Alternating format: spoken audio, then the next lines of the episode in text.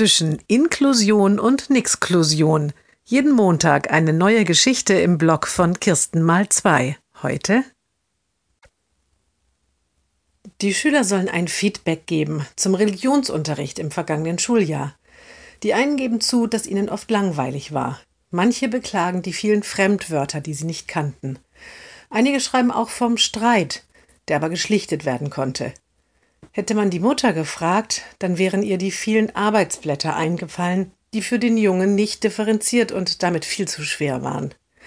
Die Mühe, die sie hatte, ihm zu erklären, warum die Juden nicht zu Jesus beten. Und die armen Länder, die sie gemeinsam mit ihm auf dem Globus gesucht hat, damit er weiß, wo die besprochenen kirchlichen Projekte stattfinden. Der Junge hat auf seinen Feedbackbogen nur einen Satz geschrieben. Alles war schön.